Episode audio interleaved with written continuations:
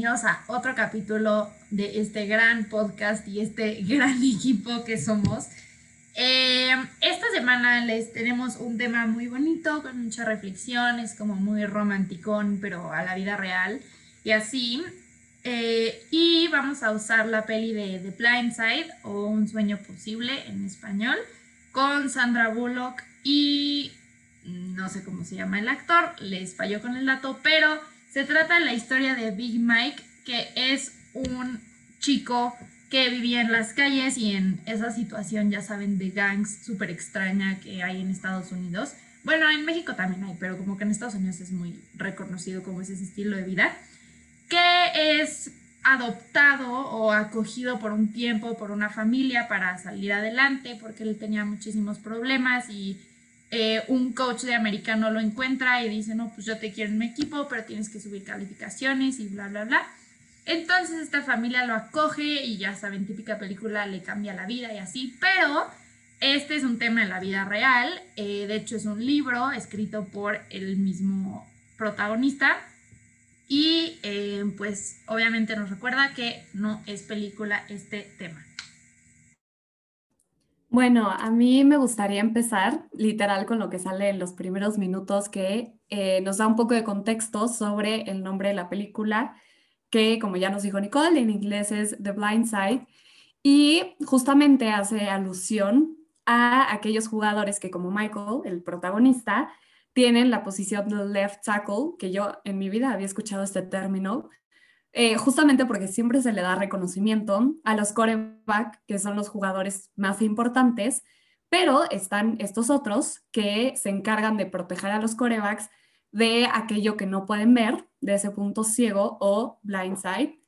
Y quería retomar este punto porque creo que en todo el tema de luchar por conseguir tus metas o cuando hablamos de gente exitosa, se nos hace muy fácil hablar de los logros sin muchas veces pensar en todo el esfuerzo y los sacrificios que se tuvieron que hacer para estar en donde están o que incluso tienen que hacer para todavía mantenerse en ese reconocimiento. Por ejemplo, en la carrera de atletas de alto rendimiento, esto es algo que es súper fundamental, ya que la mayoría empieza desde muy chiquitos y también muchos de ellos tienen que sacrificar aspectos de su vida social, pero también de su salud mental o incluso sus estudios con el fin de mantenerse enfocados en su carrera como deportistas. Y obviamente esto pues tiene mucha presión, eh, pero normalmente nos habla de ello. O también con empresarios súper exitosos, muy pocos pensamos en que empezaron desde abajo y les ha costado años estar donde están sin contar, pues también las pérdidas que a lo mejor han tenido en aspectos de su vida personal y lo que han tenido que arriesgar y asumir sus costos. Sin embargo, también se me hace importante eh, mencionar que también pocas veces se le da reconocimiento a aquellas personas que creyeron en ti o que trabajaron contigo, que se desvelaron igual que tú, pero que a lo mejor quedan como en el backstage, pero pues que también fueron una, una clave fundamental para, para tu éxito, ¿no? Y en general, para mí esta frase de todo es posible si te lo propones, pues claro que la podemos ver desde el lado romántico y motivacional, que en teoría pues a eso se refiere, a aventarnos a trabajar eh, por los objetivos que soñamos para poder convertirlos en realidad. Pero también es cierto que no todo es color de rosa y habrá mucho que tendremos que enfrentar para poder lograrlo. Además, pues es una realidad innegable que todos estamos condicionados de cierta manera por nuestro medio especialmente en cuanto a nuestra posición socioeconómica. Y ojo, no digo que estemos determinados de ninguna manera, porque eso, o sea, nos haría deprimirnos, pero es cierto que hay millones de niños y de jóvenes que a lo mejor sueñan con cierta carrera o cierto futuro y a lo mejor nunca podrán consolidarla o por falta de oportunidades o simplemente porque necesitan sustentar a su familia y tienen que trabajar desde muy chicos y no tienen ni siquiera el chance de ir a la escuela o de tomar su propio camino. Digo, en el caso de la película, pues podría decirse que Michael fue muy afortunado por haber sido acogido por esta familia y tener la oportunidad de, pertenecer al equipo de fútbol con gente atrás que lo apoyara, sin obviamente quitarle el mérito a lo que él tuvo que esforzarse. Pero, pues desgraciadamente este no es el caso de la mayoría. Y tampoco digo que entonces tenemos que adoptar una postura conformista o que si te propones algo no podrás lograrlo, porque también tenemos el ejemplo de muchos grandes que han tenido que ir contracorriente toda su vida y nos demuestran que realmente la motivación del hombre puede conseguir cosas muy grandes. Simplemente me parece que a veces hay que llevar este camino con un sentido pues, realista, objetivo, y desde la posición en la que se encuentra alguien, trabajar sobre lo que es posible y sobre todo lo que esté como bajo su control y sus posibilidades. Justo, Nat, la verdad estoy súper de acuerdo contigo y me gustaría también un poco reforzar este último punto que acabas de dar.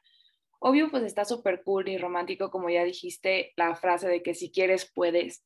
Pero en realidad esta frase me parece que aplica como también, o sea, bien dijiste, desde un punto de arranque realista, ¿no?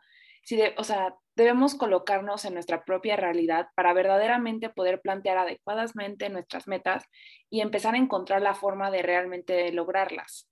Porque así pues ya sabemos cuál es nuestro punto y dónde estamos y a dónde queremos llegar y entonces cómo es que vamos a hacerle, ¿no?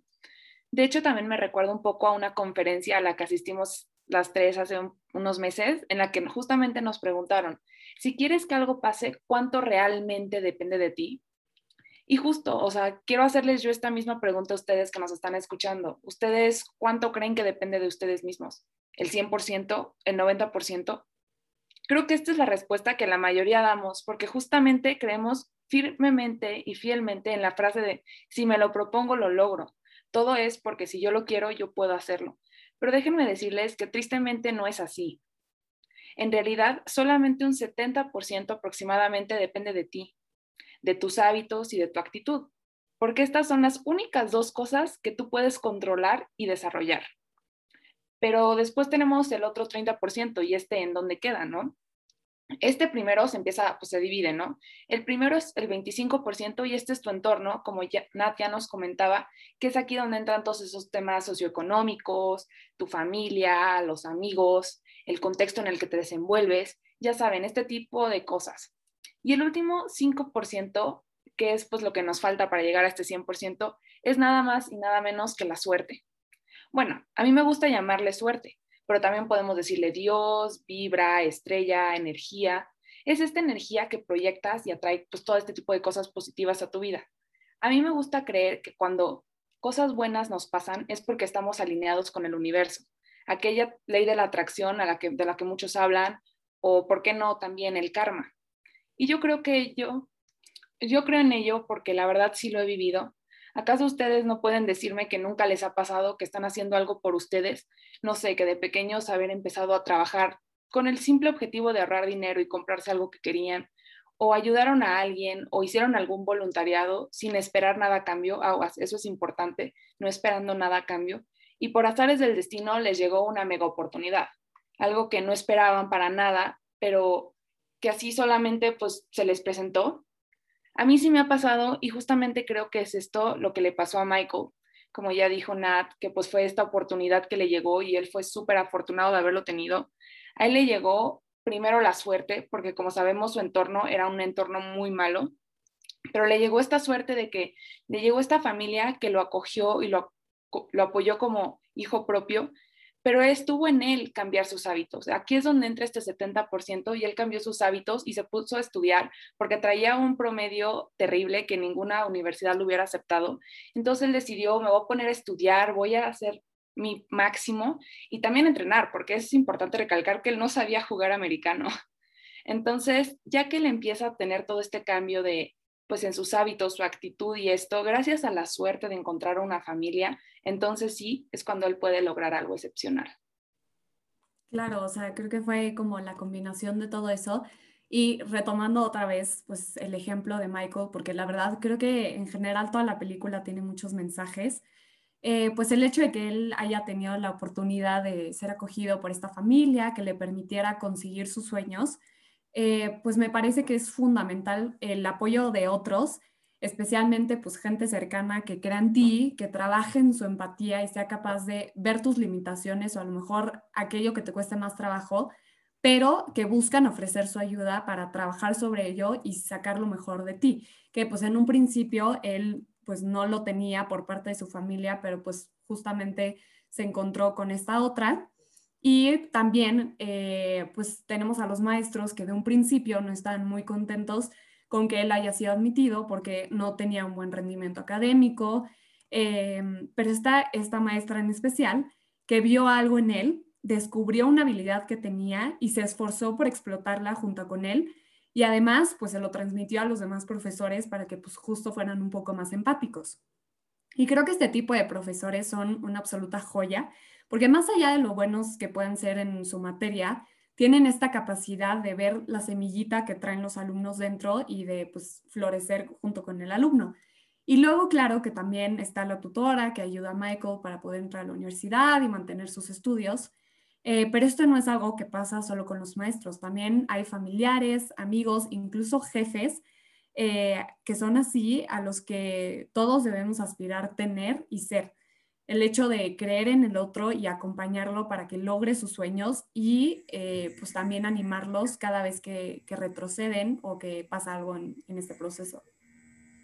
Sí, justo Nat, de seguir el hilo para complementar y seguir un poco con este punto de la importancia de tener este apoyo emocional creo que Mike en algún punto eh, se ve a él mismo como eso, todo gracias a Miss Stewie o a Sandra Bullock, pero creo que esto lo ayudó muchísimo a él a sentirse parte de la familia y del equipo en el que estaba.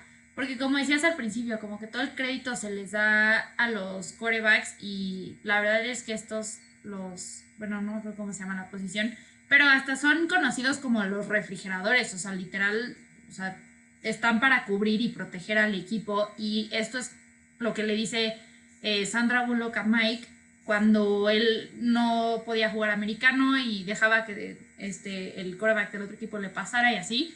Le decían, no, a ver, tú tienes que agarrar como a mí me agarrarías, como agarrarías a SJ, a mi esposo, a mi hija, y protegernos como tu familia, porque este equipo es tu familia. Entonces, como que Michael descubrir esta chispa y la importancia que él tenía, creo que es cuando empieza él también a cambiar su perspectiva y ya como eh, terminar siendo pues un gran jugador, ¿no?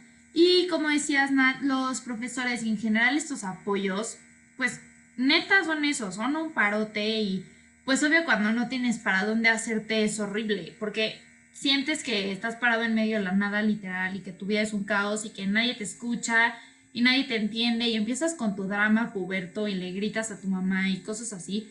Pero, pues, o sea, la verdad, eh, creo que es importante eh, la actitud con la que das las cosas. Ahorita Paloma nos va a hablar más de esto. Y también creo que está en aceptar que todos vivimos momentos difíciles. O sea, no es solo a ti que te esté pasando, aunque parezca que nadie te entiende y que tu vida es un caos en ese momento.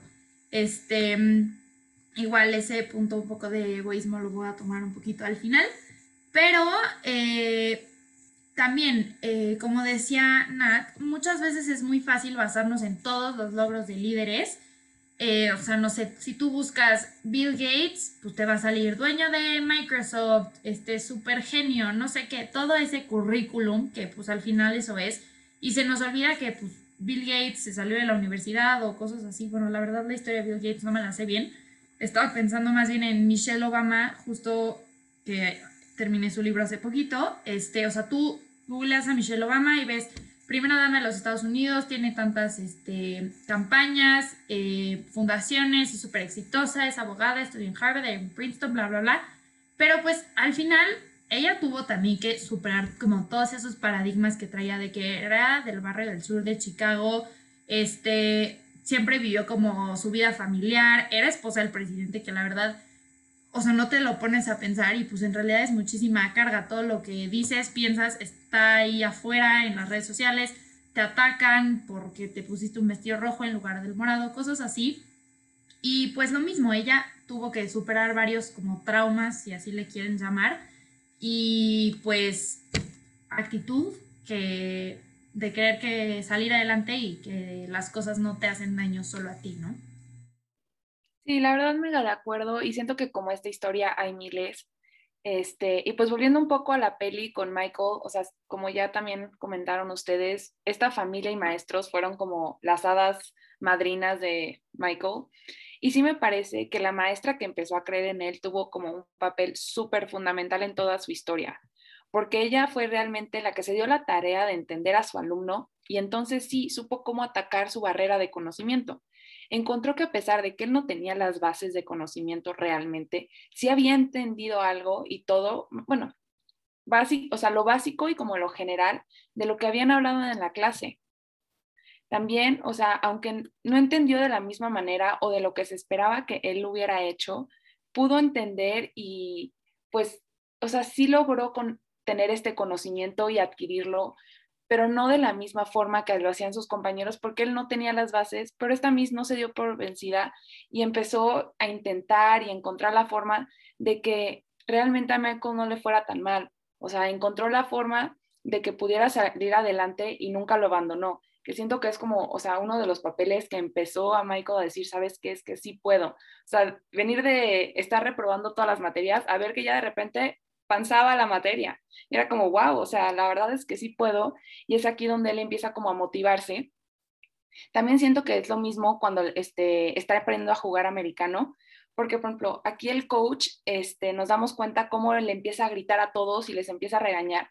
Y aunque para algunos es un método muy eficiente y muchísimo más en los deportes, lo digo desde experiencia propia, o sea, la verdad a veces sí es necesario que te metan una buena regañiza para que te ubiques y vuelvas a desempeñarte en un alto nivel, porque a veces sí se te va la onda y dices como, ay, sí, te crees la quinta maravilla. Y no, o sea, la verdad es que no y tienen que ponerte en tu lugar.